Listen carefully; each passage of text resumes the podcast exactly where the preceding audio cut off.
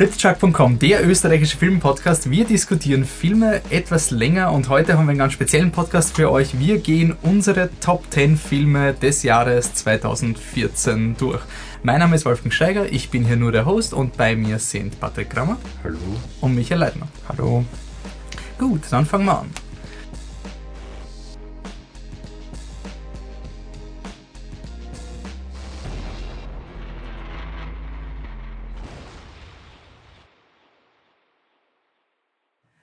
So, das Jahr hat eigentlich schon seit längerem begonnen. Wir sind im März und machen erst jetzt unsere Top Ten Liste. Der Grund ist der, dass ähm, wir unser Filmjahr anhand der Oscarverleihung ähm, definieren, die jetzt am 22. Februar, glaube ich, war dieses Jahr. Bin mir nicht ganz sicher, aber sagen wir mal. Wird hinkommen. Und ähm, deswegen, da kommen dann immer im Last Minute so Filme wie zum Beispiel ähm, ich glaube, Whiplash ist dann jetzt erst kommen, Selma ist vielleicht nicht in den Listen drin, aber Whiplash bin ich mir relativ sicher. Und deswegen haben wir gesagt, es hat keinen Sinn, dass wir im Dezember unsere Top 10 Listen machen. Wir lassen es einfach ein bisschen altern und ein bisschen gären und dann haben wir eine wirklich solide Top 10 Liste. Okay. Ähm, wir gehen uns unsere Filme von 10 bis 1 durch und schauen, was wir da unterschiedlich haben und werden einfach durchdiskutieren. Gibt es noch irgendwelche Anmerkungen, die ihr machen wollt bei euren Selektionskriterien von Top Ten Listen, worauf ihr schaut? Oder? Ja, ich meine, es ist eh logisch, aber nicht jeder hat dieselben Filme gesehen. Ich habe ein paar Filme nicht gesehen, die bei euch sich in den Listen drin sind, deshalb werden es bei mir nicht erwähnt. Deswegen sind wir. Ja, bei mir ist es so, dass ich, glaube ich, einen ziemliches, also einen ziemlichen Gleichstand habe auf den Plätzen 10 bis 12. Und ich habe mich dann einfach für einen Film entschieden, bei dem ich ziemlich sicher bin, dass er bei niemand anderem drin ist und habe dann einen rauslassen, der höchstwahrscheinlich in einer anderen Liste drin ist.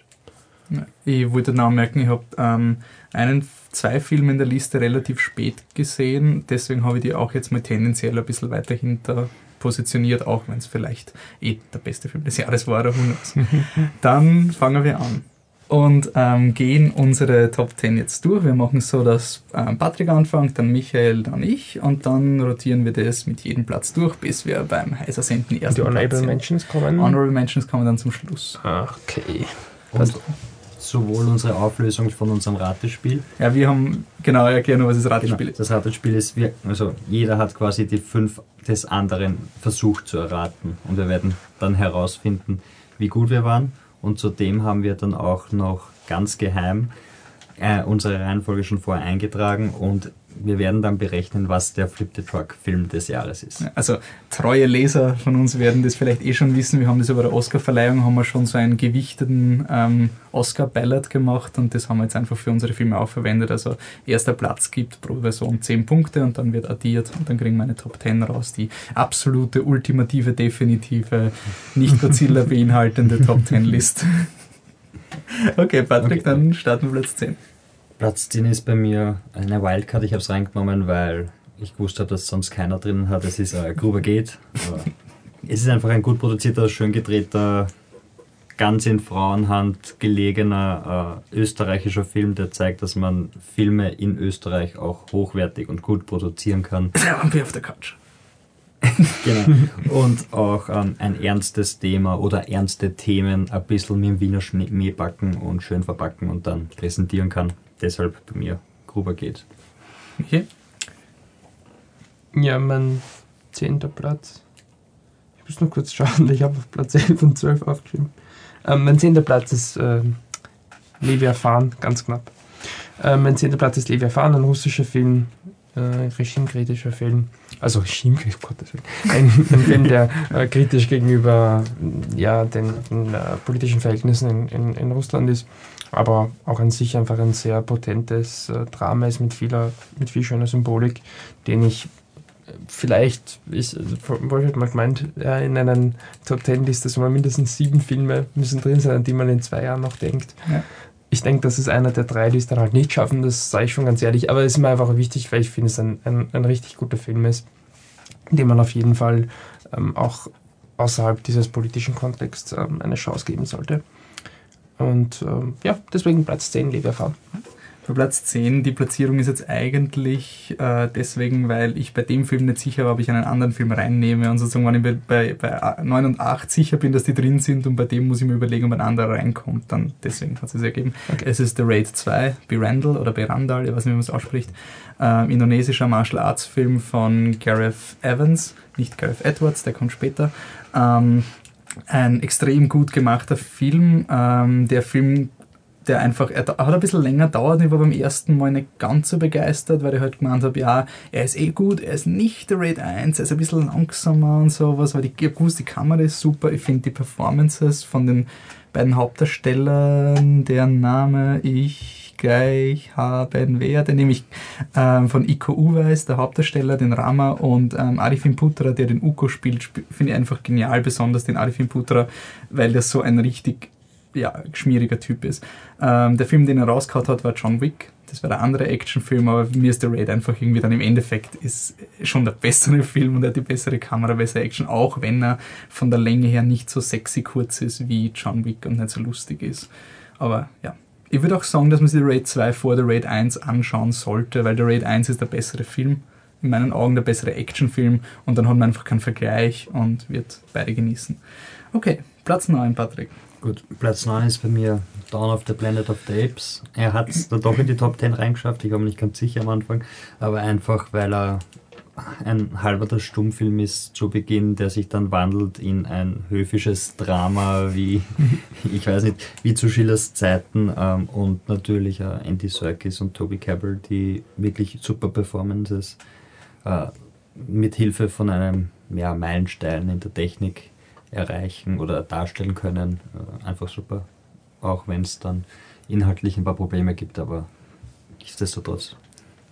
Michael?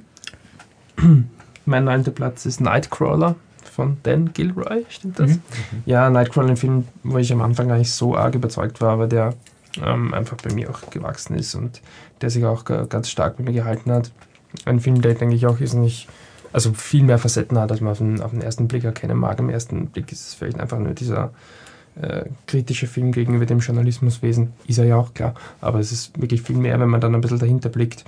Und ähm, ich würde auch sagen, der Film wäre also sehr stolz und solide in meinen Top 10, aber ich würde sagen, er wäre wahrscheinlich nicht drin mit einer durchschnittlichen Lead-Performance. Und die hat der Film aber nicht, weil äh, Jack Gyllenhaal in dem Film, ich, immer wenn ich äh, Nightcrawler ähm, höre, dann muss ich aber seine Augen und an seine grindige Frisur denken und äh, wie er halt schaut und wie er abgemagert ist. Also eine, eine Wahnsinns, Wahnsinns-Performance von Jack Gyllenhaal im Zentrum, der eben diesen äh, wahnsinnigen Reporter, also als kurzfassenden Reporter spielt. Und ich war beim ersten Mal ein bisschen skeptisch, weil ich finde, dass der Film am Schluss dann ein bisschen weit geht, also einfach ähm, Punkte erreicht, wo ich ihm nicht mehr so ganz folgen konnte, wo ich der Meinung war, das ist jetzt ein bisschen übertrieben, aber ähm, jetzt habe ich darüber reflektiert und äh, bin jetzt eigentlich nicht mehr dieser Meinung, sondern denke, dass das einfach auch wirklich dieser, dass man diesen Charakter einfach auch am Anfang unterschätzt. Ähm, und darüber hinaus ist auch ein Film, der mit wenig Budget irrsinnig gut produziert ist. Also äh, gerade am, am, Schluss gibt es eine Action-Szene, die, also an der sich auch nicht, nicht alle, aber auch manche äh, Blockbuster sicherlich ein Stückchen abschneiden könnten. Und ja, deswegen Platz 9 Nightcrawler. Crawler. Ich weiß nicht, wie oft wir es noch erwähnen, erwähnen werden, aber wir haben es in der Anfangsmoderation nicht erwähnt. Es ist ein verdammt gutes Filmjahr, also wirklich irrsinnig gut. Also ich habe bei den Zusammenstellungen von den Top 10 Listen mörderschwer dann, weil es dann halt einfach, wir machen dann noch die Honorable Mentions und da werden wir vielleicht auch noch drauf kommen, wie viele extrem gute Filme da waren, die solide sind, die es dann einfach nicht in die 10 geschafft haben. Also immer wieder gut vor Augen zu führen, dass wir einen extrem spitzen Film mehr hinter uns haben. Das ist ähm, gerade eine Entschuldigung, dass Nightcrawler, Nightcrawler nicht drin ist. Der war nämlich einer von diesen Wackeldingen und dann habe ich meinen achten Platz nachher gesehen und dann hat der Nightcrawler halt raus müssen, weil die sind halt alle nachgerückt. Ähm, es wäre nämlich sonst Nightcrawler gegen John Wick gewesen. Ähm, bei mir ist der neunte Platz von Jonathan Glazer, Under the Skin, weil er einfach so wunderschön weird ist. Also es ist einfach ein, ein sehr merkwürdiger Film, ein durchaus schwieriger Film, ähm, der jetzt nicht so... Ähm, auch einer dieser Filme, der ein bisschen leidet unter seinen extrem guten Kritiken. Also den kann man so schnell ins falsche Häus kriegen und sagen, na gut, ich meine, so toll ist jetzt auch nicht. Aber ähm, eben der Film mit Scarlett Johansson als vielleicht Alien, wahrscheinlich Alien, die herumgeht und irgendwie Männer entführt, Ähm, der Grund, warum er trotz dieser, äh, er hat ein paar Dinge, die mir jetzt nicht so ganz mitgerissen haben und die waren nicht 100% emotional drin. Ähm, warum er drin ist, ich finde ihn extrem genial von der Bildgebung. Ich finde das Ende ein Wahnsinn. Das Ende hat irgendwie den ganzen Film für mich auch gerettet, weil ich habe mir schon gesagt, okay, es wird jetzt ein Low-Budget-Film, jetzt kommt irgendwann der Cut und dann ist es aus und dann gibt er dir wirklich ein extrem cooles Ende, wo du einfach denkst, wie haben sie das technisch gemacht, dass es so gut ausschaut. Und ähm, ja, einfach verstörend und der Grund, warum er drin ist, obwohl er vielleicht nicht ganz so perfekt ist, ist, weil ich über diesen Film schon sehr viele Diskussionen gehabt habe mit, mit Leuten und jeder hat irgendwie eine andere Sicht gehabt und für mich ist es ganz wichtig, dass Filme Leute verbinden und dass jeder was anderes in einem Film sieht, was dann auch beim achten Film der achten Platz so sein wird. Gut, dann kommen wir zu Platz Nummer 8. Platz 8 ist bei mir Boyhood. Äh, ja, gut, ein zwölfjahresprojekt. Der Film ist einfach eine Zeitkapsel der letzten zwölf Jahre an sich. Ähm, ist einfach super. Ich finde es echt leibend, dass es solche Projekte gibt, dass man sowas durchziehen kann, auch mit dem Budget und dass man dann so einen qualitativ hochwertigen Film äh, rausbringt, auch wenn ich viele Probleme mit dem Film habe, aber trotzdem allein das Projekt an sich und das, was dass er es geschafft hat, dass er mit dem Material das rausbringt, finde ich super und deshalb Platz 8. Ja, Platz 7. Ah, Platz 8, sorry. Mein achter Platz ist, ist Whiplash von Damien Chazelle, über den wir wahrscheinlich noch reden werden, oder? Ja. Brauche ich nicht viel dazu sagen, oder? Pokerface. Woher weiß er, dass Whiplash noch vorkommt? Ähm, bei mir ist Platz 8 auch ein Film, den ich jetzt schon erraten habe, dass er doch vorkommt. Aber ähm, es wird hoffentlich noch eine Kritik dazu geben, weil das ist ein Film, der auch eine Kritik, eine geschriftliche Kritik verdient. Äh, das ist nämlich äh, der Babadook von äh, Namen recherchieren wir dann noch, das kommt dann später und wir werden dann auch noch über den Film reden. Eine Frau ähm, auf jeden Fall. Ja, sie heißt Kent im Nachnamen, aber. Jennifer Kent, glaube ich. Da, da, da, Jennifer Kent, ja. Äh, kommt sicher noch vor. Ich finde einen der besten, also den besten Horrorfilm des Jahres und ich habe eigentlich immer in meinen Top 10 so einen Horrorfilm drin. Und zwar die Frage, ob eben It Follows oder Babadook drin ist. Ist Babadook geworden. Also wäre Babadook nicht in den Top 10, wenn es kein Horrorfilm wäre? Na, na, das ist nur. Nein, das ist er ist eh su er ist super, aber irgendwie, es geht sich immer irgendwie aus, dass es ein, ein, ein, Ding ist. Aber es ist ein bisschen das uh, The Raid versus Ding. Das ist Nein, aber It Follows jetzt nicht reingeschafft. Also It Follows wäre der beste Horrorfilm gewesen, aber ich glaube. Ja. Okay. Gut, kommen wir zu Platz 7. Platz 7 ist bei mir uh, der Grand Budapest Hotel. So weit hinten? Ja. Einerseits, weil später ist was Brutales rein, reinkommen, was alles durcheinander geworfen hat und auch weil danach noch was kommt. Ähm, ich bin einfach ein Fan von diesen artifiziellen, kunstvollen Filmen und das kann einfach keiner besser als Wes Anderson. Der hat einfach seinen, seinen Stil, der gut rüberkommt, der mir gefällt. Ähm, und ja, das Drehbuch finde ich super und schräg und es ist verpackt in einer Geschichte, in einer Geschichte, in einer Geschichte und er schafft es einfach aus jedem Schauspieler irgendwas rauszuholen, was vorher nicht da war und in dem Film zeigt er einfach, wie lustig Ralph Fiennes sein kann da zeigt er, dass er wirklich ein, ein komödiantisches Timing hatte. Mhm. Michael? Mein Platz 7 ist wahrscheinlich eine Solo-Nennung sozusagen Snowpiercer.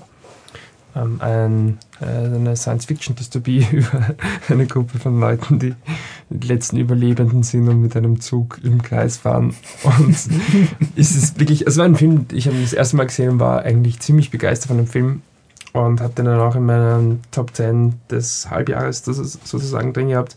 Und dann ist er irgendwie so ein bisschen in Vergessenheit geraten bei mir und ich habe gedacht, naja, Top 10 List will nicht sein, weil, naja, ich dachte, naja, du warst immer sehr begeistert, gibst dem Film nochmal eine Chance und ich bin so froh, dass ich es gemacht habe, weil ich, hab, ich wusste sofort, dass das nicht das letzte Mal sein wird, dass ich den Film gesehen habe, weil ich finde, dass er nicht viel Spaß macht und ähm, gleichzeitig halt ist nicht viele Details hat, wo man sich denkt, oh, das ist beim ersten Mal nicht aufgefallen. Und man denkt, ah, okay, das gibt eigentlich dem Ganzen wieder eine, eine, eine neue Bedeutung. Klar, diese politische Metapher mit dem Zug, der im Kreis fährt und hinten sind halt die Armen und vorne sind die Reichen, es ist schon sehr... Wie die Maschinen betrieben werden. Das ist alles theoretisch sehr offensichtlich und einfach, aber es sind einfach nicht viele Nuancen drinnen, die teilweise auch ins Philosophische übergehen, die nicht interessant sind und ähm, der Film hat aber auch, also für mich trotz allem das Hauptargument sind einfach die Ideen, die der Film hat also, glaube ich, eine Verfilmung von einem, einem Comic, glaube mhm, ich. Von französischen ähm, Comic, ja. Aber der Film macht es halt, also ich habe den Comic nicht gelesen, aber gut, ist jetzt auch egal. Nur weil der Comic gut ist, kann er der Film nicht, wird der Film nicht Man muss auch sagen, dass Snowpiercer auch, auch einer dieser Filme ist, die, so einen, den man sich oft anschauen kann. Also den kann Absolut, man wirklich absolut. immer reinhauen. Und Ja. bei mir selber, ich meine, Honorable Mentions vorweggenommen, aber es war einfach der oder Dawn of the Planet of the Apes. Und Mhm. da ist halt Planet of the Apes wegen der, wegen der technischen Leistung bei mir reinkommen. Besonders Ja. wäre es Gut, Snowpiercer gewesen. Snowpiercer, das muss man auch sagen, wenn man jetzt dann sagt, ja, Snowpiercer nicht gern, dann schaut man sich den Trailer an und da kommt dieser fürchterlich animierte Zug öfters Ja. vor. Ignoriert es, der kommt genauso im ganzen Film genauso oft vor wie im Trailer. Also, Ich, ich finde aber, dass Snowpiercer auch zeigt, wenn du, ein, wenn du einen guten Film machst und geniale Dann Ideen hast, dann egal, interessiert keinen, wie abstrus deine Prämisse ist. Weil Snowpiercer ist von der Prämisse ungefähr so subtil wie Divergent. Aber das stimmt, ja. er, es funktioniert und bei Divergent funktioniert es halt nicht und das zeigt einfach, was du alles Das aus weißt du einer... nicht, du hast ihn nicht gesehen. Stimmt, ich habe nur Insurgent gesehen. Entschuldigung, Entschuldigung. Ja, was ich bei Snowpiercer auch noch kurz erwähnen will, ist, man sieht schon, weil du hast vorher gesagt, dass das Film ja so toll war und wie viel Euphorie ich aufbringe für einen siebten Platz, glaube ich, zeigt das ja auch. Aber ähm, was an dem Film auch irrsinnig cool ist, einfach ist diese Vermischung von, von US-Kino, Hollywood-Kino und, und ähm, äh, asiatischem Kino mit so ein bisschen einem Trash-Faktor manchmal. Was ich mir nicht sicher ist, soll ich das Ganze jetzt überhaupt ernst nehmen oder was geht eigentlich ab? Und dann sind wieder wirklich emotional bewegende Szenen Warum finde ich das jetzt traurig und schier? Gerade noch was totaler Stuss. Also, ich finde, der Film hat nicht viele Facetten. Ich finde einfach super, super, super toll. Platz 7 Snowpiercer. Äh, ja, mein Platz 7 ist so der Film, der eigentlich am Anfang höher war, dann sind dann doch viele Filme rausgekommen. Und man sagt, also ich habe irgendwo gelesen, dass die, die spätplatzierten sind dann diese, diese Passion-Filme, wo man so, man traut sich natürlich nicht ganz hoch zu geben, aber sozusagen, ähm, ich bin mir sicher, dass, dass dieser Film Jahre nachdem alle anderen Filme ich vergessen habe, wird der bleiben. Es ist nämlich Godzilla von Gareth Edwards. Ich, ich finde diesen Film so toll. Ich, ich weiß, dass er nicht funktioniert auf so vielen Ebenen, aber das ist mir einfach egal, weil ähm, ich liebe die Tatsache, dass es ein Film von Gareth Edwards ist. Ein Film, wo er sich, wo er zwar Kompromisse eingegangen ist, aber nicht seine Seele verkauft hat, sondern einen absolut straight-faced Monsterfilm mit einer interessanten Welt macht und einem genialen Kreaturendesign und der Film lebt für mich einfach vom visuellen Storytelling. Also ich habe den Film jetzt schon sehr oft gesehen. Ich habe den wirklich, glaube ich, schon vier, fünf Mal oder so geschaut.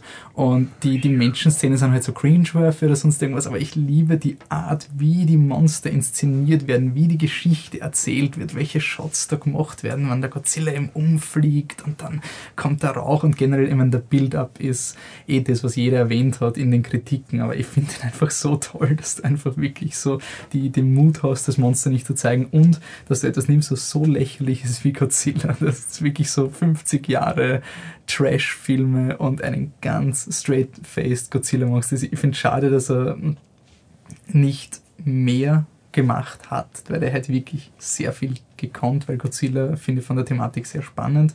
Es ist ein Franchise, der mich schon Jahre begleitet und ich bin froh, dass zumindest endlich mal nach, ich glaube, 29 Filmen, endlich mal der zweite ernste Godzilla-Film gedreht wurde. Es wird wahrscheinlich eh der letzte sein, aber ich finde es einfach so super, dass jemand es gemacht hat. Wir haben 60 Jahre Godzilla gehabt, 2014, und ich kann mir keinen besseren ähm, Jubiläumsfilm vorstellen, außer vielleicht Godzilla Final Wars. Ist auch gut. Kann man, kann man auch anschauen. okay, Platz 6. Platz 6 ist bei mir Nightcrawler, war bis gestern Abend noch in den Top 5 drin. äh, ja, ein Film, der die Perversion des amerikanischen Traums einfach äh, wirklich bis ans, bis ans Ende führt und zeigt, worin das, das, was man machen muss, um dorthin zu kommen, wenn man das wirklich macht. Und ja, Jake Gyllenhaal braucht man wirklich fast nicht mehr erwähnen. Das ist Außer, dass er zu Unrecht nicht nominiert wurde. das auf jeden Fall. ich meine, ähm, Bradley Cooper war schon sehr gut in American Style. Ich kann's nicht einmal Privat. fertig sagen. Aber kann man, wenn er nicht nominiert gewesen wäre, wäre er doch, würde man eh doch nicht drin. loben, oder? Ja. Wenn nicht nominiert, wenn Bradley Cooper nicht nominiert wäre, würde man doch sagen, er Er ist okay. scheiße, weil er ist eh noch einer Er ist eh okay, aber im Vergleich zu Jack Nee, Gyllenhaal. eh, ja. Man muss sagen, äh, Bradley Cooper ist halt wegen der Vorbereitung nominiert worden, nicht wegen der Leistung an sich, weil er hat, er hat sich aufbackelt bis zum Ja, nicht mehr und Jack hat das, nicht echte, hat, das, hat das echte ähm, Navy Seals Ja. Training gemacht und sowas und Jack Gyllenhaal Hat halt nur gehungert. ist nur laufen gegangen, 10 Kilometer bevor sie geschossen haben, damit er halber ohnmächtig wird und eben diese Crazy Eyes hat. Neben Enemy seine beste in der Karriere oder seine besten drei Performances, wenn man Enemy wörtlich nimmt, ähm, seine besten drei Performances und das, obwohl auch noch Donnie Darko da irgendwo dabei ist. Von dem her einfach nur Wuhu. Nightcrawler. Bin ich schon? Ja. Mein sechster Platz ist äh, Bontefil oder Girlhood, aber es ist Bontefil. Und das ist ein, ein äh, ja, doch recht kleiner französischer Film über eine dunkelhäutige junge Schülerin, die sozial sozial, schlechter gestellt ist. sozial schlechter gestellt ist, danke. Und wie sich die halt einfach durch, durchs Leben ähm, schlägt mit, äh, also und sich mit einer Gruppe an Mädchen, äh, von Mädchen befreundet. Und ja, ich, ich, ich hätte mir wirklich ein paar Notizen machen sollen. Wolfi, warum ist der Film eigentlich nicht in deinen Top 10? Ähm, Da wissen wir noch nicht, es fehlt noch ein Platz. Nein, wir haben schon mal drüber geredet und du hast mir schon so. erzählt. ah, na, dass- also, Spoiler. naja, es war eben genau dieses, ähm, die Plätze, sie- also es wäre bei mir so irgendwo zwischen 7 und 10 gewesen. Und dadurch, dass dann eben noch Babadook reinkommen ist und ich Nightcrawler schon rausgekickt, es war halt einfach sehr bewusst, Ja. der wird bei dir drin sein und deswegen habe ich noch also das meine war so Filme quasi wieder mal die Absicherung der Leitnowitz schon richtig. Ja, ja, so, Ähm, du ja, bist so der Qualitätskontrolleur und ich, ich darf meine Godzilla-Filme reinnehmen. Aber gut, der Leitnowitz ist natürlich nicht hart, aber ich finde das wirklich einer der, ähm, also klar, hart, ich habe auf. Platz 6, aber ich finde das wirklich einer der, der, der best, besseren, besten Filme des Jahres. Einfach auch, weil es, glaube ich, schon eine sehr, sehr wichtige Thematik halt zeigt und weil er so viele, ähm, ja, viele verschiedene ähm, Facetten dieses, dieses nicht ganz einfachen Alltags zeigt, insbesondere auch den Umgang der beiden Geschlechter miteinander und wie die Mädchen da eigentlich darunter zu leiden haben. Vor allem in den Situationen, glaube ich, kommt das in dem Film am stärksten raus, wo eigentlich von der männlichen Seite her nichts gemacht wird. Also wo die männliche Seite quasi so verzeihend, so friedlich ist. Genau das sind diese Momente, was dann am meisten wehtut. Aber es ist schon auch noch mehr als das, dass auch die Charaktere einfach an sich jetzt ohne den sozialen Hintergründen sind, die sind nicht interessant und gut gezeichnet. Und ähm, ja, ich finde, der Film ist richtig, richtig super und sehr empfehlenswert. Also ich glaube, es ist ein Film, von dem wahrscheinlich nicht viele gehört haben, oder? Nehme ich an. Nein, ich glaube, jetzt wieder vielleicht durch den neuen Titel irgendwie Durch werden Girlhood. vielleicht ein bisschen so, ey, ist das was anderes? Das ist, Also wenn man irgendwo die, die DVD oder die Blu-ray äh, liegen sieht, auf jeden Fall zugreifen. Also ich finde, das ist ein richtig, richtig guter Film. Armand White hat gesagt, besser als Boyhood. Wer hat das gesagt? Armand White. Ich habe ihn auf Platz 6 und äh, Boyhood kommt vielleicht noch. Aber es, es, ich will die beiden Filme überhaupt nicht vergleichen, weil nur weil er Girlhood heißt, das hat auch lange nichts damit zu tun. Also, ja, äh, ich mach's kurz. Mein sechster Film ist Whiplash, der kommt eh noch vor. Passt, dann kommen wir zu Platz 5. Patrick, was ist da? Gut, Platz 5 ist bei mir gleich ein schwieriger Fall. Es ist Interstellar. Den habe ich nämlich ähm, beim ersten Mal sehen anscheinend überhaupt nicht verstanden. Der dürfte wirklich zu hoch gewesen sein. Du warst Ähm, aber auch krank, wie wir den Podcast aufgenommen haben. Das stimmt, aber ähm, nicht einmal so inhaltsmäßig, sondern einfach thematisch habe ich ihn überhaupt nicht gecheckt. Und erst beim zweiten Sehen bin ich drauf gekommen, dass es einfach die perfekte oder die ähm, der Perfektion nächste visuelle Darstellung von einer Borges-Kurzgeschichte ist, die es überhaupt gibt. Äh, kannst du es erklären? Ähm, äh, Jorge Luis Borges war ein äh, argentinischer Schriftsteller zur Jahrhundertwende, also äh, Anfang 20. Jahrhundert, der nur Kurzgeschichten geschrieben hat und da halt, er war der Vorläufer vom magischen Realismus in Südamerika drüben und hat eher konzeptionelle Kurzgeschichten geschrieben. Zum Beispiel äh, eine Kurzgeschichte über einen Typen, der vom Erschießungskommando steht und wie sich der Schuss löst, wird die Zeit ähm, so langsam, damit er seine Kurzgeschichte vollenden kann, was dann Inspiration für äh, Inception war. Und solche Okay. Sachen. Und äh, Wolfi, du weißt es, ich wollte auch mal was schreiben in Bezug auf Dark Knight und Borges, dass es da auch Parallelen gibt zu einer Kurzgeschichte. Und beim ersten Mal checken, äh, schauen habe ich halt überhaupt nicht checkt, dass das in dem Film wieder genauso ist, dass er wieder viele Elemente von Borges drinnen hat. Und ja, ist ein bisschen traurig, dass ich da nicht beim ersten Mal drauf. Aber jetzt Deswegen warten wir auch mit unseren Listen, bis Genau. die Zeit reif ist. Genau. Und äh, es ist nicht nur thematisch, sondern auch wie es präsentiert wird mit diesem leicht kühlen, technischen, realitätsnahen Blick, bis es dann halt ein bisschen strange wird und genauso war Interstellar auch. Und äh, ja, der fünfte Platz ist eher meiner, meiner Dummheit geschuldet. Ich hätte noch weiter vorrein können, aber es, es wäre dann vielleicht doch zu sehr, weil ich, uhu, ich habe entdeckt, was da drinnen steckt. Es kommt da ganz nach vorne. Deshalb ist er bei mir Platz 5. Okay, Michi? mein Platz 5.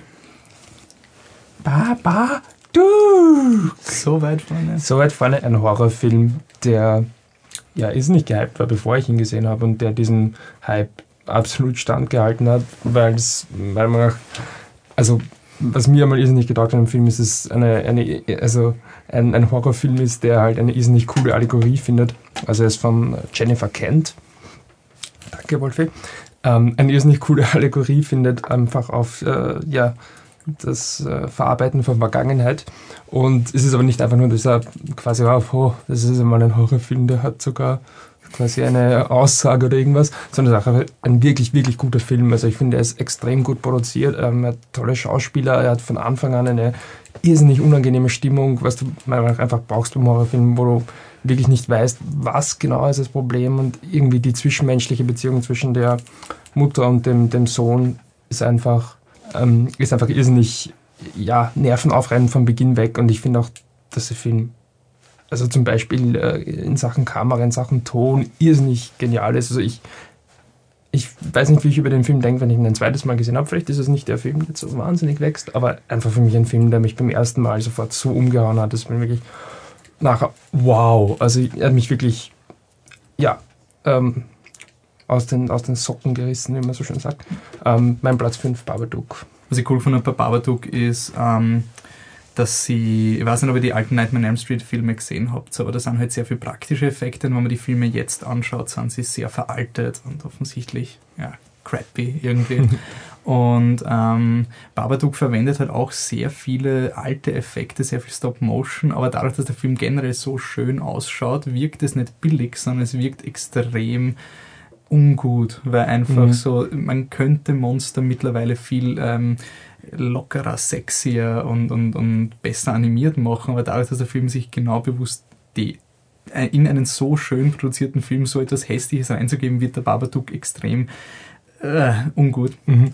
Ähm, und ich finde, das war eine ähnliche Situation wie andere Skin bei mir, weil am Anfang ich habe ihn extrem gut gefunden beim ersten Mal schauen und dann, also ich habe ihn nach dem zweiten Mal geschaut, aber noch ein Reflektieren dann, ich habe mir irgendwie gedacht, ja, okay, aber es ist zu rational. Es ist zwar Horror, aber es ist zu klar. Und dann habe ich mir gedacht, okay, wieso machst du nicht einfach ein Psychodrama draus? Wozu brauchst du noch die Horror-Elemente? Und das Coole ist bei Babadook, wenn man nochmal durchdenkt, mit anderen Leuten diskutiert, er hat so Stellen, die einfach mhm. nicht stimmen und wo du einfach denkst, aha, okay. Und dann, dann ist es doch nicht so klar und es ist ein bisschen so ein Inception-Effekt. Also du hast dann zum Schluss wirklich nicht mehr, es ist nicht sicher, worum es in dem Film geht. Und ja, also von, es hat dieses Jahr extrem viele gute Horrorfilme gegeben. Ähm, It Follows war auch eigentlich echt wirklich gut und war zwar gruseliger als Babadook, aber Babadook hat wirklich die irgendwie das Meat and Bones, da ist irgendwie halt am meisten dran und der verdient irgendwie auch alles. Okay. Ähm, mein fünfter Platz kommt, mein fünfter Platz kommt wahrscheinlich eh später noch vor. Ist auch ein Film, den ich ähm, sehr verspätet gesehen habe und deswegen sage ich nur, was er ist und der kommt dann nachher. Ist nämlich von Xavier Dolan äh, Mummy. Und da werden wir dann nachher noch drüber reden. Passt, dann kommen wir zum Platz 4. Uh, äh, mein vierter Platz ist uh, der Lego Movie, der vor einem Jahr rausgekommen ist und trotzdem reden wir noch immer drüber, ist schon oft referiert worden von uns, äh, referenziert worden, sorry. Ähm, es ist einfach Witz für Witz und im Hintergrund ist noch ein Witz und du kannst es anschauen und es ist ein Film von Lego, für Lego, über Lego, alles drum und dran. Und er ist einfach, hat ist denselben Wiederanschauungswert wie Airplane oder Dodgeball. Also da kannst du immer wieder reinhauen. Auch wenn der Michi kein Airplane-Fan ist. Oder? Ja, ich glaube, der hat einen um. falschen Hals gekriegt, wie wir ihn damals geschaut haben. Ja. Okay. Michi, dein vierter Platz? Ich weiß nicht, ob der noch kommt, aber jetzt hat der Patrick auch über Lego Movie geredet, das käme ja nicht mehr, was wahrscheinlich nicht stimmt. Ähm, mein vierter Platz ist Boyhood von Richard Linklater. Äh, ich weiß nicht, wir haben schon so oft über den Film geredet.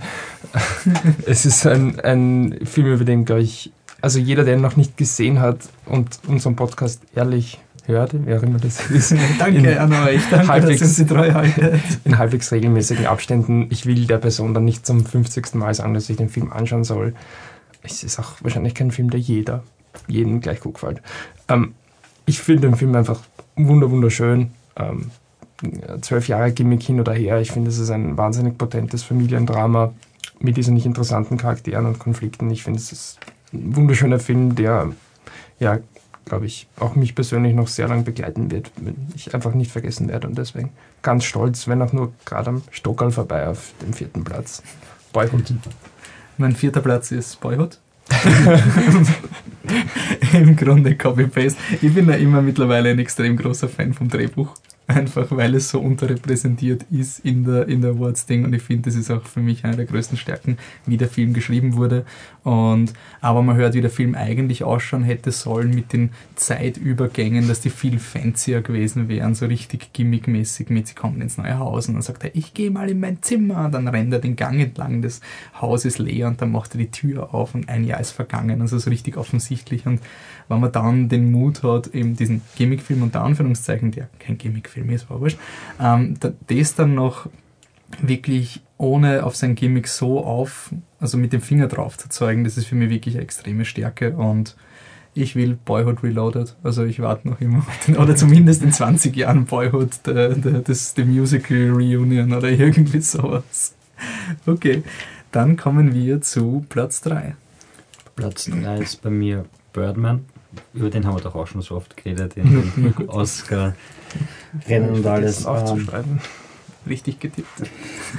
ähm, ja, eigentlich mal abgesehen von der Kameraleistung, die eh schon bei den Oscars gewürdigt wurde, alles pseudomäßig in einem Shot, ist es auch einfach ein, eine Art satirisches Drama, wo jeder Charakter eigentlich äh, brutal aggressiv überzeichnet ist, um, um einfach Keaton zu folgen, wie er wahnsinnig wird. Und äh, ja, also entweder man mag ihn oder mag ihn nicht, aber ich mag ihn sehr und aus irgendeinem Grund äh, hat er mich einfach nicht loslassen und ich habe dann nochmal geschaut und nochmal geschaut und bin immer noch ein großer Fan von ihm. Mhm. Michi, bei dir? Mein dritter Platz ist ähm, ein Film, der vor, ich weiß nicht, ein halbes Jahr her, die erste Top Ten Liste. Ähm, auf Platz 1 war es ist Sag nicht, wer du bist oder halt Tom at the Farm ähm, von Xavier Dolan und ist wiederum ein Film, über den wir schon oft geredet haben. Aber nicht so oft, also ähm, den kann man gerne wieder. Äh, schon lange nicht mehr.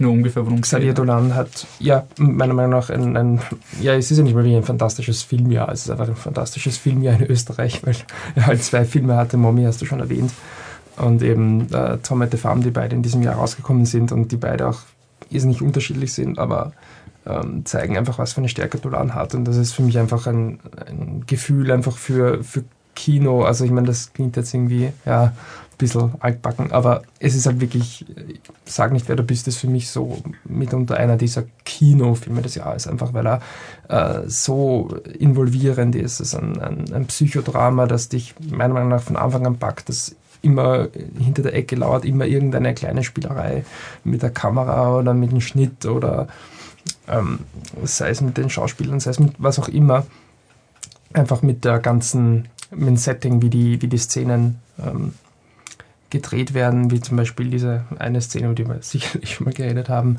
ähm, bei diesem äh, letzten Gespräch zu Abendessen, wo er so plötzlich dann anfängt mit so ganz engen Close-ups hin und her zu schneiden. Da ist einfach irrsinnig viele cineastische äh, Tricks drinnen, die vielleicht eh gar nicht so, also isoliert, gar nicht so spektakulär sind, aber die er einfach irrsinnig gut einwebt in, in, in seine Geschichten. Und äh, es ist halt einfach das, wo ich finde, dass er den, den, den größten Fortschritt gemacht hat, dass er diese, diese Tricks, die er hat, irgendwie sinnvoll in seine Geschichten involviert. Und ich finde, dass Tom at the Farm auch ein, ein, ein äh, sehr tolles Beispiel dafür ist. Ein, ein, Film, der auch ganz einfach wirklich interessante Charaktere hat und äh, interessante Konflikte hat, die wie immer bei Dolan immer ein bisschen unter der Oberfläche brodeln, bevor sie dann herausbrechen und dann ist immer noch nicht ganz klar, warum jetzt eigentlich oder wie was, wie was wo. Und das ist wirklich ein Film, ähm, ich habe ihn zweimal im Kino gesehen, ich bereue es fast, dass es nicht öfters war, weil es für mich einfach einer der Filme ist, die einen packen und dann nehmen sie dich mit und irgendwann ist es aus und denkst, ja, also es ist zwar kein lustiger oder schöner Film, aber trotzdem ist es ach, schade, dass es vorbei ist, weil es ist einfach so ein, so ein bisschen ein Adrenalinkick, ist, also ich finde ein, ein, ein wunderbarer Film. Okay, ähm, ich bin ja von uns dreien der Blockbuster-Fanatiker und ja, bin da wie Luke Skywalker mit Darth Vader. Ich versuche immer das Gute zu sehen, auch wenn mir die ganze Welt sagt, es ist nicht toll. Und deswegen äh, ist ein Film drin, der mir persönlich sehr wichtig ist, nämlich Dawn of the Planet of the Apes, also der zweite Teil von der neuen Planet der Affen-Reihe, weil es für mich ähm, erstens mal natürlich das Technische, die Motion Capture Performances von äh, Andy Serkis und Toby Cabell und auch das von Veta Digital, wie sie die Affen gemacht haben, ist ein Wahnsinn, dass der Film ein Pionierfilm für Special Effects sein wird. Genauso wie der erste ist mir extrem wichtig. Er hat zwar nicht den Oscar bekommen, aber trotzdem ein Wahnsinnsfilm. Und was ich bei ihm, also was, warum der Film dann mal im Endeffekt, weil ich war mir eben nicht sicher, weil ähm, Boyhood und Mummy sind vielleicht die besseren Filme oder sowas, aber der liegt, also Dawn of the Planet of the Apes liegt mir einfach so am Herzen, weil der Film fürs Blockbuster-Kino einfach so viel richtig macht. Ähm, es war der Film, wo ich vor Kinobesuch mir überlegt habe, wie, man das, wie das Ende ausgehen könnte. Und dann habe ich gedacht, es gibt eine Entscheidung, die wäre wirklich nicht das, was du in einem Mainstream-Film machst, ganz am Ende. Und ich bin neugierig, ob sie den Mut haben, sich das zu trauen und dass der Film das so kompromisslos macht. Weil er schlittert ganz kurz an dieser Entscheidung, dass der Hauptdarsteller eine Entscheidung treffen kann. Und sie, sie haben ganz kurz diesen Moment, dass er eben die Hollywood, den Hollywood-Ausweg kriegt, dass er eh nicht schuld ist. Und der Film macht das ganz, ganz bewusst, dass er das trotzdem in vollem Wissen und Gewissen macht. Und das ist für mich der Moment, der den Film so hoch katapultiert hat, auch wenn ich ziemliche Probleme mit dem Anfang vom Film habe. Ich habe finde den Aufbau zu Beginn furchtbar. Die Menschen sind ziemlich, äh, ziemlich schlecht, aber das ist für mich einfach nur so ein Überbleibsel von dem anderen Film, den sie versucht haben zu machen. Und das, was er dann richtig macht, finde ich einfach absolut genial. Und ich hoffe, dass dieser Franchise weiterhin diese Konventionen so auf die Probe stellt. Gut, langsam wird's eng. Wir kommen zu Platz 2. Okay, Platz 2 ist bei mir einer der Filme, die ein Exzellent gekriegt haben von mir, und zwar äh, Tom at the Farm, Sag nicht, wer du bist. Michi hat schon lange drüber geredet. Ähm, ewig. Ewig geradezu. ähm, dabei ist Sag nicht, wer du bist, ja so ein bisschen das Stiefkind in Xavier Dolans äh, Filmografie. Es ist ja der, der jetzt nicht so toll ist. Dabei finde ich, dass er gerade. Also von den Rotten Tomatoes Wertungen oder. Gen ja, also ja, bei den Kritikern ist, Filmografie ist, ist relativ. Den gibt es auch. Ja. Dabei finde ich, ist das, ähm, wie du schon gesagt hast, ein Film, wo er große Schritte nach vorne gemacht hat. Also wenn du dir zum Beispiel dieses ähm, eingebildete Liebe, Amour Imaginaire oder wie es heißt, äh, anschaust und dann ist die Kamera einfach so naturalistisch, sie geht nach und da hat er wirklich ähm, in jeder Szene hat er sich einfach irgendwas Neues überlegt, was er machen kann und wenn es nur sowas ist wie er flüchtet durch das Maisfeld und dann hast, bleibt er stehen und die Kamera schaut in alle Richtungen und du wartest, dass es gleich wieder rauskommt. Und dann kommt einfach niemand und es passiert erst zwei Minuten später, dass er überrannt wird, wo nicht mehr damit rechnest. Ähm, solche Spielereien, die er da einfach wirklich konstant überall einarbeitet sind, äh, einfach super und ja, der ist einfach ein Thriller über, über Abhängigkeiten und über Stockholm-Syndrom von mir aus bis die Beauty and the Beast rein. Mhm. Ja, beziehungsweise auch dieses Ganze mit den, diese unter diese begrabenen Lügen einfach, also dieses, wie die, die, diese Familie, die verleugnet, dass das, was der Sohn eigentlich ist und eben diese begrabene Homosexualität ist halt wirklich, finde ich, extrem, nicht übertrieben, nicht mit dem Finger drauf zeigen und, oh, schau, die sind alle schwul am Land eigentlich oder sowas, sondern es ist einfach wirklich nachvollziehbar irgendwie gemacht. Das finde ich ganz ja, cool. nicht nur das, überhaupt die ganze Familie, wie sie sich gegenseitig auch Sachen anlügen, wie der Sohn so tut, als wäre er gern auf der Farm und er will eigentlich weg und wie die Mutter so tut, als würde sie nichts mitbekommen, obwohl sie alles mitbekommt und eigentlich ja. den älteren Sohn verantwortlich macht für irgendwelche Sachen und alles, wie es ineinander greift und spielt und, und auch vom Editing her ist der Film einfach so so dünn geschnitten, einfach so, so argomäßig, mhm. wo man sagt schon, es gibt nicht wirklich was, wo man sagen kann, es gehört weg im Großen und Ganzen. Ja. äh, und ja, man kann eigentlich nicht wirklich viel an dem Film aussetzen. Michael? Mein Platz 2 ist ein Sequel, Bibi und Tina 2. Nein, Nein ähm, mein Platz 2 ist, äh, ich denke, der kommt entweder jetzt oder später. Jetzt werde ich wahrscheinlich Wolfis großes Geheimnis lüften, was uncool ist. Aber mein Platz 2 ist Interstellar von Christopher Nolan. Ähm, ja, was soll man dazu noch sagen? Ähm, willst du mir, mir, gleich unter die Arme greifen, Wolfi? Oder, oder soll ich einfach jetzt äh, schweigen und, und warten? weiter, er hat seinen Monolog später. ähm, ja, Interstellar von Christopher Nolan. Ein, ein, ich habe gesagt, ähm, Tom at the Farm irgendwie so einer der Kino-Kinofilme, aber es ist nicht der Kino-Kinofilm des Jahres, aber das ist Interstellar. Das ist für mich die, die Definition von Kino. Ähm, ich finde es cool, dass er irgendwelche Kurzgeschichten von wen? Borges. Von Borges äh, zitiert. Ich hatte davon äh, nicht nur beim ersten Mal schauen keine Ahnung, ich hätte wahrscheinlich auch beim zweiten oder dritten Mal schauen keine Ahnung davon, aber es ist einfach für mich ein Film, der mich mit seiner Kreativität einfach umgeschmissen hat, der einen wahnsinnig hineinsaugt in eine Welt, die man sich wirklich nicht vorstellen konnte, bevor man den Kinosaal betreten hat. Das ist für mich Kino, Kino, Kino, Kino, Kino und ich, ich liebe diesen Film und ich kann ihn nur jedem wärmstens empfehlen, aber den, die größte Liebeserklärung überlasse ich dem Wolfgang. Deswegen mein Platz 2 Interstellar von Christopher Nolan. So, also wenn ich jetzt sage, dass der Lego Movie am zweiten Platz ist, dann ist es unglaublich schwierig zu erraten, was auf Platz 1 bei mir ist. Ähm, ja, Lego Movie hat der Patrick ja schon zusammengefasst, er ist irgendwie so der unkaputtbare Movie. Also es ist irgendwie so dieser Film, den man ewig schauen kann. Ich glaube, der wird auch in Jahren. Es ist auch der, einer der wenigen Filme, die mich einfach jeden ans Herz legt. Und selbst ähm, äh, bei manchen Filmen muss man immer so ein, so ein kleines Sternchen machen und so, naja, wenn dir das gefällt. Oder zum Beispiel äh, Mami und Boyhood wären so Filme. So, schau ihn dir an. Aber sei dir sicher, worauf du dich einlässt mhm. und wenn das nicht der Film ist, dann machst du vielleicht nicht einen Lego-Movie. So, ja komm, es sind eh nur 90 Minuten, eben mhm. auch vom Editing her, er ist eigentlich extrem perfekt ähm, von der, von wie man sich anschaut. Das ist einer dieser Filme, du drehst ihn ganz kurz auf und dann schaust du ihn fertig. Die Animation ist wunderschön, das Drehbuch ist ähm, witzig und wir haben es eh schon oft gesagt, aber es ist dieser Film, der eigentlich gar kein Recht hätte, so gut zu sein, wie er eigentlich ist. Also in einem Jahr, wo wir so viele verrückte Filme gehabt haben, die ganz verrückt waren und ganz unkonventionell und bla bla, diesen ganzen Hype, ist der Lego-Movie dieser Film, wo eigentlich niemand erwartet hat, dass der irgendwas kann und dass dann so was Herzhaftes kommt von so einer großen Firma über ein Massenprodukt, wo es dann um, um das Vereinigen von Individualität und, und Regeln und sowas geht. Also ich habe es an dem Film so cool gefunden, dass eben nicht diesen, der Lord Business ist der Böse und der zerstört die Kreativität und Kreativität ist das Allerbeste aller Zeiten und deswegen, ja, war für mich auch wirklich schwierig zwischen äh, Interstellar und Lego Movie zu entscheiden, aber im Endeffekt, ja, war Lego Movie halt nur der zweite. So, ich glaube, es ist bei allen dreien jetzt irrsinnig spannend, was Platz 1 sein könnte. Ja. Für unsere Zuhörer schon. Dann Patrick, dein erster Platz? mein erster Platz ist Whiplash.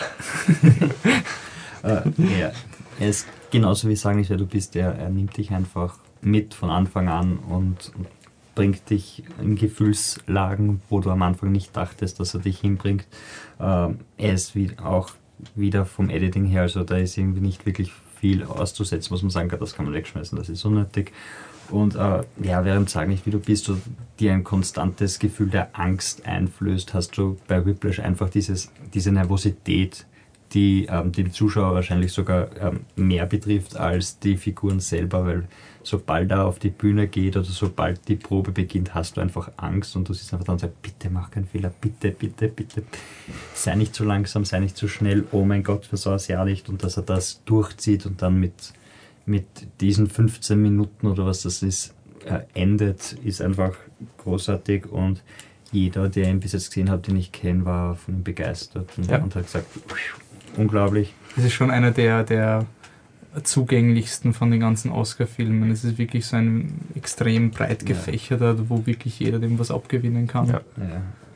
Und ja, wenn dich ein Film einfach so emotional packt und so herum, herumführt in deiner eigenen Gefühlswelt, ich meine, ist das nicht das, was wir von Filmen wollen, von dem her ja. äh, einfach erster Platz aus. Was, Michi? Damit habt ihr nicht gerechnet. mein Platz 1 ist Mommy von Xavier Dolan. Ähm, ich habe es beim, beim ersten Mal voll verkackt, dass ich wieder den Film geredet habe. Dann ist jetzt, jetzt muss ich das Chance eigentlich ähm, voll besser machen sollen. Ich bin überhaupt nicht vorbereitet, wie schon das letzte Mal. ähm, ja, Xavier Dolans ähm, Mommy, wie gesagt, in Österreich hat er halt zwei Filme herausgebracht, die sehr, sehr unterschiedlich sind. Und der Film ist halt ein Film, der seine Probleme viel, viel offener anspricht.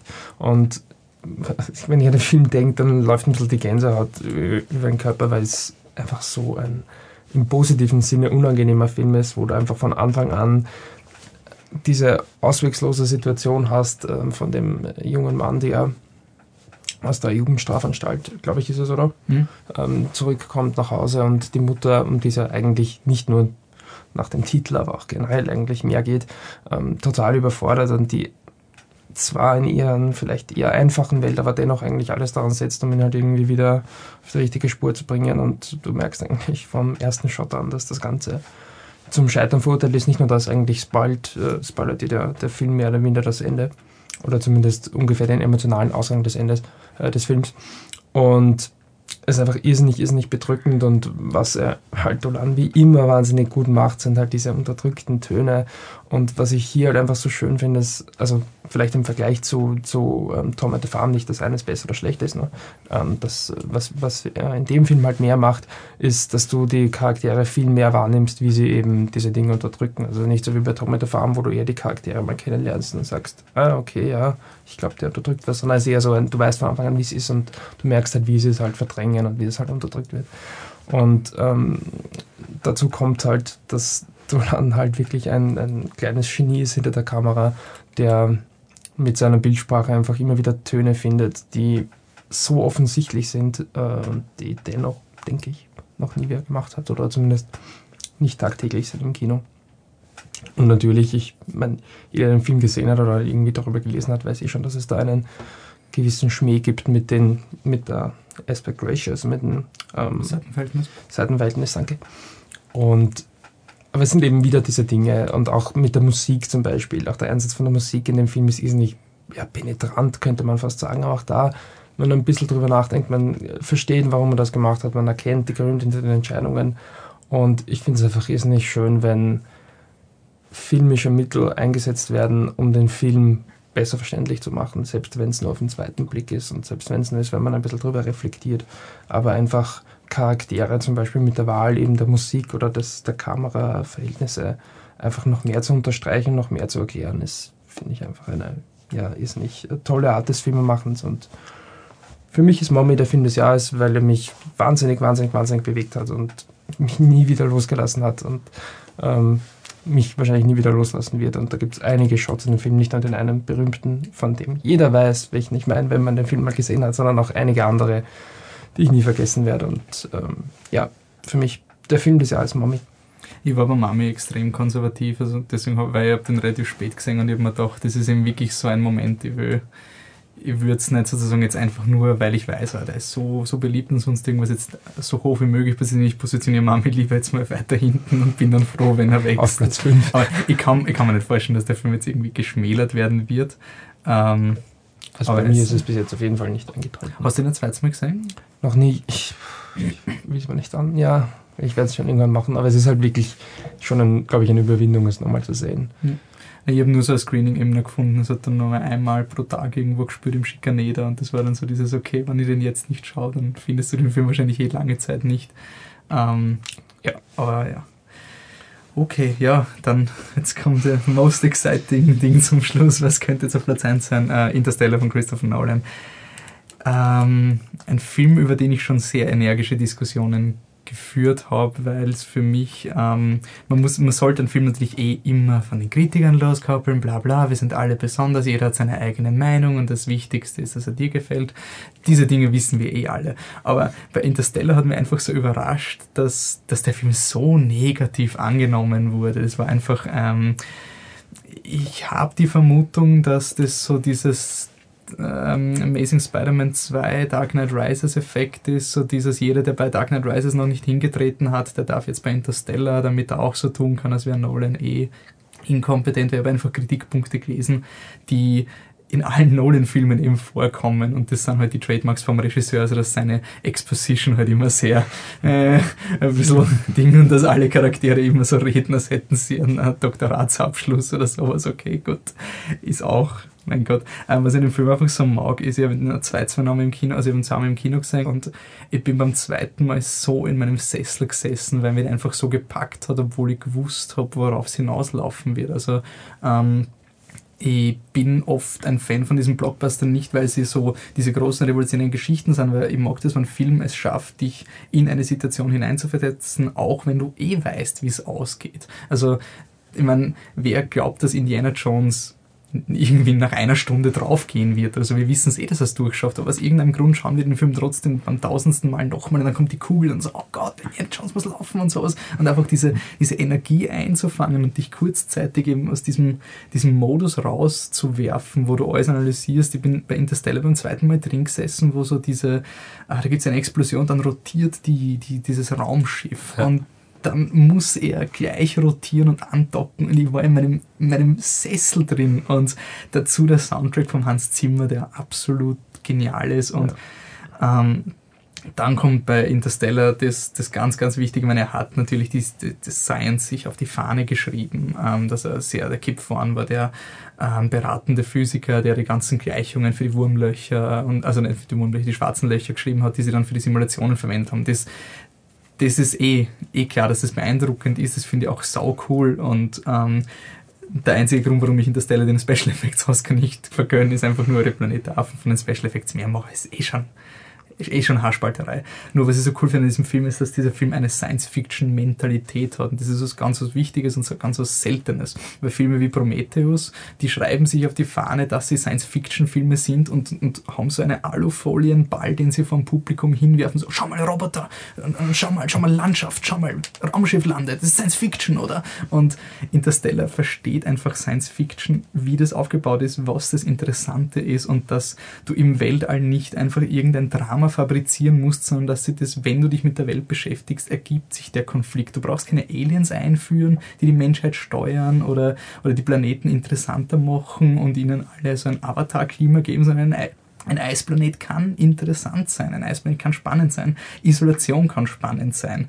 Und das ist natürlich weiter schwieriger zu schreiben, als wenn sie da irgendwelche Indianer-inspirierten blauen Menschen finden und dann so eine Pseudomoralgeschichte kommt, die du, dafür brauchst du nicht Science Fiction, um Kolonisation zu thematisieren. Aber einfach diese grundlegende Menschlichkeit im Weltall zu finden, das ist eines der spannendsten Dinge und ähm, Eins muss ich noch anmerken wegen eben einem Kritikpunkt mit der Liebe. Das ist mir ganz, ganz wichtig, weil das ist der Nummer eins Kritikpunkt. Ich, ja, der Hannah Hathaway-Monolog ist scheiße. Das, da, da, das, ich würde niemanden finden, der diesen Hannah Hathaway-Liebesmonolog, vor allem von einer Physikerin oder, na, Biologin ist sie, glaube ich. Es ist so ein bisschen, okay, aber sie ist halt irrational und sonst irgendwas in dieser Szene. Ähm, aber dieser, dieser Monolog führt dazu, dass die Leute meinen, oh, das ist ein Scheißfilm, im Endeffekt geht es um Liebe. Und ja, es geht um Liebe, aber es ist ein extrem intelligenter Ansatz in Liebe. Also die, die polemische Hollywood-Liebe wäre eben die Harry Potter-Version. Harry, du bist besonders. Warum? Weil Liebe. Was macht Liebe? Ja, Liebe macht einen fetten Laserstrahl, der dann Voldemort tötet. Warum? Weil sonst wäre Liebe nichts Besonderes. Also das ist der Autor versucht irgendwie Liebe zu rechtfertigen, aber hat keine Ahnung warum. Und in Interstellar ist Liebe der ausschlaggebende Motivator, aber es ist nicht, weil er liebt, dass dass er dorthin kommt oder sowas. Das ist ein völlig rationales Konstrukt, aber ohne der Liebe hätte es natürlich nicht funktioniert. Das heißt jetzt nicht, dass Liebe ein Energiefeld oder sonst irgendwas ist. Also Interstellar hat eine extrem ähm, erwachsene und philosophische Interpretation von warum Liebe auch in einer rationalen Welt wichtig ist. Und das tut mir persönlich sehr im Herzen weh, wenn dann der Kritikpunkt bei dem Film mit, ne, über kitschige im Endeffekt geht's um Liebe. Das ist so dieses, das hat mir wirklich persönlich sehr weh da, aber ich finde den Film ein Wahnsinn. Ich werde den noch sehr oft schauen und wenn das eine Enttäuschung von Christopher Nolan ist, dann bitte noch mehr Enttäuschungen. Mach, mach einfach weiter so. Dann sind wir jetzt durch mit unseren zehn Filmen und machen noch, bevor wir unsere finalen Top 10 durchgehen, noch einen kurzen Vergleich ähm, wir haben jetzt eh schon unsere Filme zelebriert, aber was gibt es noch für Shoutouts, für Honorable Mentions? Ähm, Patrick, was hast du noch? Ah, ja, bei mir ist Snowpiercer ist eh vorkommen, aber wäre fast drinnen gewesen. Ähm, Gone Girl war auch, Stimmt, war auch lang dabei. Ähm, Live the Repeat oder Edge of Tomorrow mhm. ist so in dieser John oh, Wick. Da ist jetzt nirgendwo drin, der ist nirgends ja, drin. Ist in dieser John Wick-Ebene von lustig unterhaltsam, kann man sich immer wieder anschauen. Ähm, äh, Box Rules auch, dann John Wick. ähm, der Anständige und Citizen 4 sind auch drinnen und ja, so ein bisschen What We Do in the Shadows zumindest. So ein bisschen. Der ist irgendwie so der kleine Kultfilm von uns, obwohl er nur ein empfehlenswert ist, oder? ja. Das ist so der, der muss in jedem Podcast erwähnt werden. Ja. Genau. Äh, Michi, was hast du noch für? Ja, eine Honorable Mention für mich ist Lego Movie. Das ist ein Schwachsinn, weil du hast das auf Platz 2 und du auf Platz 4. Ja. Ähm, aber ich muss es erwähnen, weil es mein elfter Platz ist. Entschuldigung, dass ich rumklopfe. Ähm, was haben wir noch? Ja, Planet der Affen habe ich auch so als Honorable Mention, aber ist auch unnötig. Ähm, was ich sonst noch habe, ähm, Lock. Ist wahrscheinlich beim Wolf dann auch. Ja, ein Film, ich habe mir ein zweites Mal geschaut und dann war es halt okay. Ehrlich gesagt, es ist halt einfach ein Film, wo im Zeitmal nicht so viel dazukommt, aber nichtsdestotrotz ein äh, super Kammerspiel, ähm, ist nicht interessant. Ähm, Red Army, der war wirklich auch ganz, ganz dran, ähm, es reinzuschaffen. Das war für mich so, es ist quasi meine Doku des Jahres und da bin ich drauf gekommen, ich habe vielleicht drei oder vier Dokus gesehen und irgendwie dann so repräsentativ eine Doku rein, nee, ich weiß nicht, aber ein äh, richtig cooler Film, wo es halt wirklich auch ähm, um, um Sport geht, was mir persönlich halt ähm, was gibt. Ähm, Wild Tales, der argentinische Film, über den wir, glaube ich, nie wirklich geredet haben, der auf jeden Fall auch eine sehr große Empfehlung ist an so ziemlich jeden, weil das ähnlich wie du es mal Überlegung Movie gesagt hast, ein Film, den man relativ vorbehaltlos fast jedem empfehlen kann mir irrsinnig viel Spaß macht, auch wenn die Aussage vielleicht relativ dünn, sehr dünn ist. Ähm, und ich, einfach nur, was, was jetzt schon ein, ein Running Gag ist, Bibi und Tina 2 voll verhext. aber den hast du nur nicht reingenommen, weil der erste anscheinend besser sein Ja, also dann, dann war er gar nicht mehr in Contention, aber es ist ja an sich schon, es wäre sich eh nicht ausgegangen. Aber es gibt schon noch eine Review zum ersten, oder? Es muss jetzt schon sein. Morgen ist die Pressevorführung von Tinkerbell und das Nimmerbeast. Habt ihr das schon gelesen? ja, ich habe schon geschrieben, den, der Michi wird uns wieder eine Review geben. Ja, meine, der Patrick macht Divergent, du machst Tinkerbell. Ja. ich mach Godzilla. Aber es kann nicht wenn in fünf Jahren der nächste Film rauskommt. Aber es wird nicht meine Lieblingskinder-Franchise werden, weil das ist. Weil das ist schon Bio. Ja, ja, weil der, der, der, der Patrick da österreichisch gehipstert hat mit Gruber geht. ähm, äh, Amour Fu ist auch ein cooler Okay, gut, dann lassen wir den anderen über. Was im Keller? Nein. der Mitte, da sind wir. Ah, oh, ja, natürlich. Eine österreichische Doku, die ich jetzt schon zweimal geschaut habe. Ich habe sie mir auf DVD gekauft. Und, und? beim zweiten Mal ruhig. Aber ich finde es wirklich gut. Ähm, ähnliches Argument wie bei Girlhood, den ich nicht drin habe. Aber was der Michael immer gemeint hat, es ist halt wirklich irgendwie, er stellt ein Problem in der Gesellschaft extrem gut dar. Und er ist, er ist herrlich subtil im Sinne von, ich meine, er ist, er ist schon wirklich fast schon subtil, ähm, bis ein Problem wird, dass er die gar nichts erklärt. Ähm, aber er, es ist gerade so eine hagliche Thematik mit den Neonazis und Wiederbetätigung, dass gerade da ist dieser Samthandschuh-Prozess irgendwie eh ganz okay.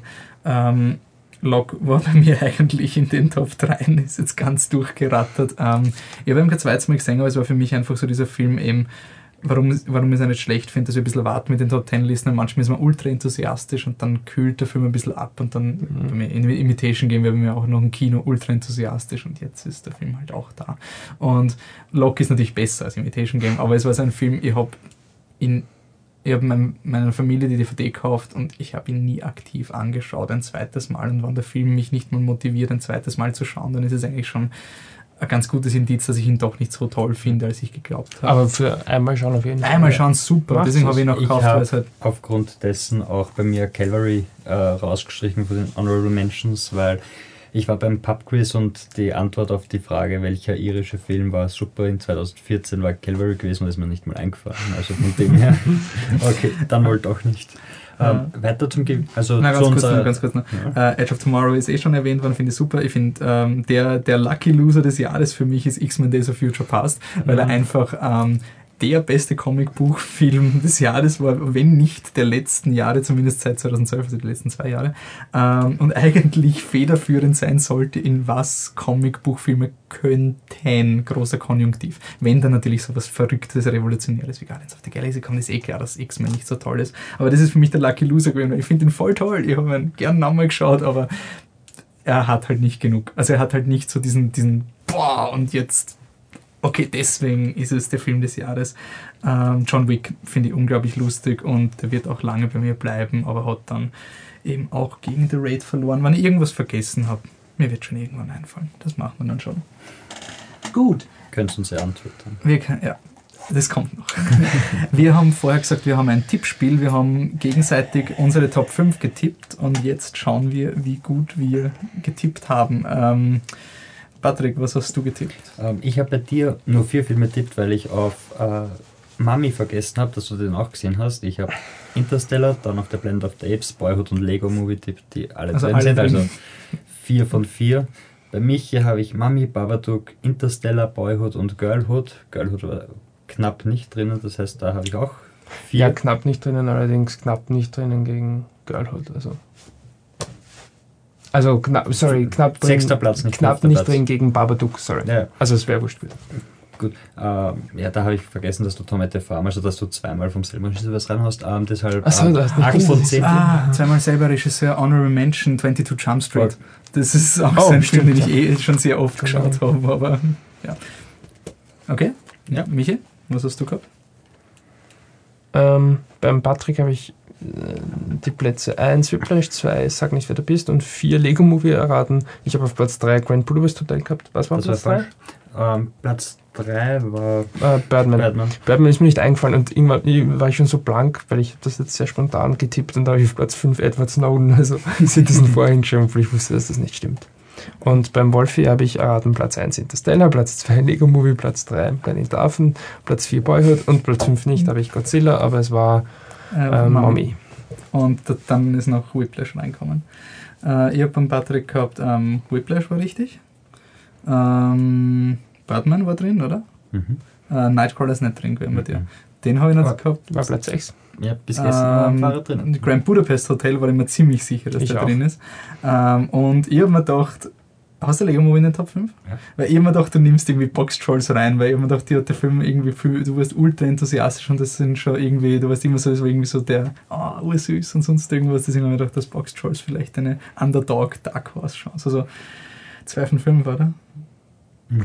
Ja, das heißt, der Patrick hat dieses Tippspiel gewonnen, aber nur weil er, weil er Grand Budapest Hotel da er hat sich absichtlich sabotiert. das ganze Jahr lobt.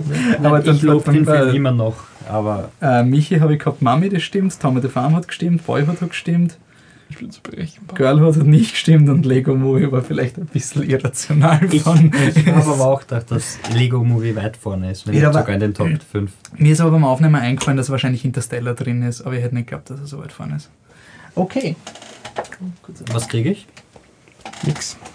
Du kriegst einen Flitter Truck Flyer. Liebe Harry, Liebe. So, und jetzt kommen wir zur ultimativen finalen Liste des Jahres, die definitiv objektiv besten Filme aller Zeiten jemals Im Jahr 2014. von uns. Und Also- teilweise 2015. Wie gesagt, uns- 2013. unser, Film, unser geht bis zur Oscarverleihung, österreichische Release und ein bisschen, ein bisschen biegen wir auch noch die Regeln. Schauen wir mal, ist unser Motto. Xavier Dolan macht anscheinend jetzt zwei Filme innerhalb von zwölf Monaten. Er ist einfach so ein Talent, dass so viel rauskommt. Na gut, dann haben wir, also wir haben eben die Höchstpunktzahl, die wir gegeben haben, am ersten Platz waren 10 Punkte, niedrigste 1 Punkt und die Summe ist dann das, was ich jetzt vorlese. Auf Platz 10 haben wir Nightcrawler mit 7 Punkten.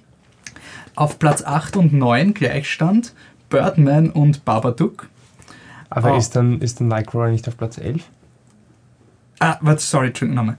Auf Platz 10 haben wir Nightcrawler mit 7 Punkten. Okay. Auf Platz 8 und 9, also auf Platz 8 ist gleich, sind zwei Filme, nämlich ähm, Birdman und Babadook.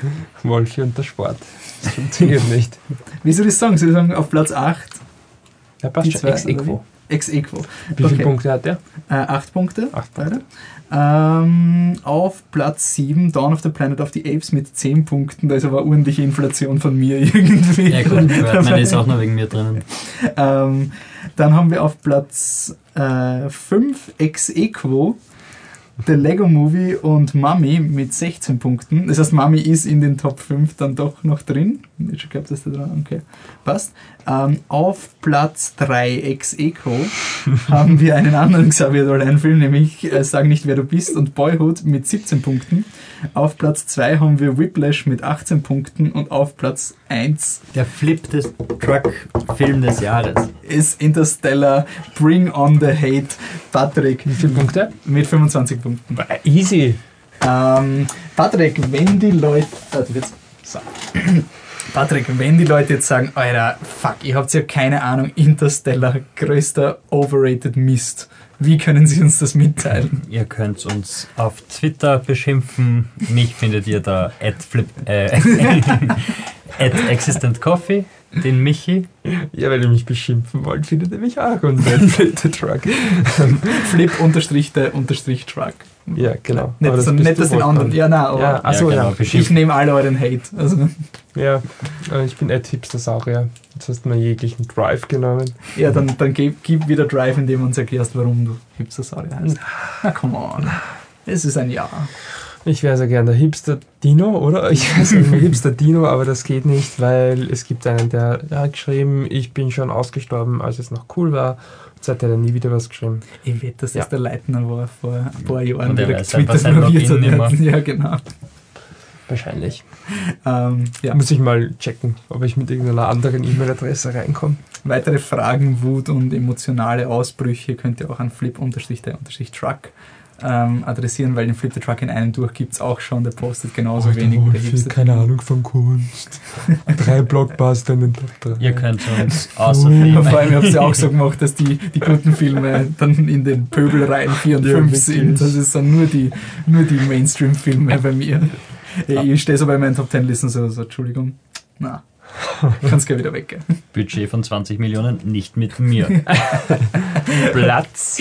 Fuck. Ähm, Facebook sind wir auch. facebook.com slash flipthetruck ähm, wir, ähm, und flipthetruck.com, wir haben jetzt nämlich ein neues Feature, wir haben es eh schon auf der Seite gemacht. Ähm, wir bemühen uns jetzt beim Schneiden so, dass wir unsere Kritiken so verfassen, dass man sie auch als einzelne Audio-Reviews ähm, anhören kann mit Anfang, Mitte, Schluss. Das ist eine dramaturgische neue Herausforderung für uns. Ähm, das heißt, man kann jetzt immer, wenn es eine Audio-Review gibt, werden die Posts abgedatet und dann ist da unten so eine, ein MP3-File, was ich nicht schlecht finde, wenn zum Beispiel sowas ist wie Kingsman, wo es einfach viel leichter geht, mal drüber zu diskutieren, wenn man die Leute hört, dann klingt das ein bisschen, ja, ich weiß nicht, verständlicher, als wenn man es in geschriebener Form irgendwie hört. Der Podcast geht natürlich ganz normal ungeschnitten, also so in einem durch weiter. Also wer das Podcast-Feed ab- Ungeschnitten. fast ungeschnitten. Wer das Podcast wieder abonniert hat, der kennt dann sozusagen diese ganzen Kritiken schon, aber für die Leute, die nur ganz kurz reinhören wollen, die können das machen. Als nächstes ist ein bisschen das Märzloch, was auf uns zukommt, glaube ich. Das Ende März, Anfang April. Äh, Fast and Furious kommt wenigstens für mich. Der wird dann wahrscheinlich eh wieder in meinen Top 3 drin sein nächstes Jahr. Es kommt doch ein Interview zu über die Jahre. Meinem Film des Jahres 2015, 16. Genau, könnt ihr ähm, hören. Im letzten Podcast hat der Michi so eine Bombe in den Raum geworfen und hat einfach so nebenbei ganz leger den besten Film des Jahres 2015 ausgezeichnet für sich. Ähm, könnt ihr da hören? Und wenn Nein, es kommt das Interview noch nach. Ja. Ja. ja. Ähm, ja. ja. Aber in Vorbereitung aufs Interview sozusagen. Ach so, okay, okay, okay. Und wenn euch unser Podcast abgibt, geht's ins Kino und schaut euch Schauen das scharf an. Okay, passt, dann danke fürs Zuhören. Bis bald. Ciao. Ciao. Tschüss.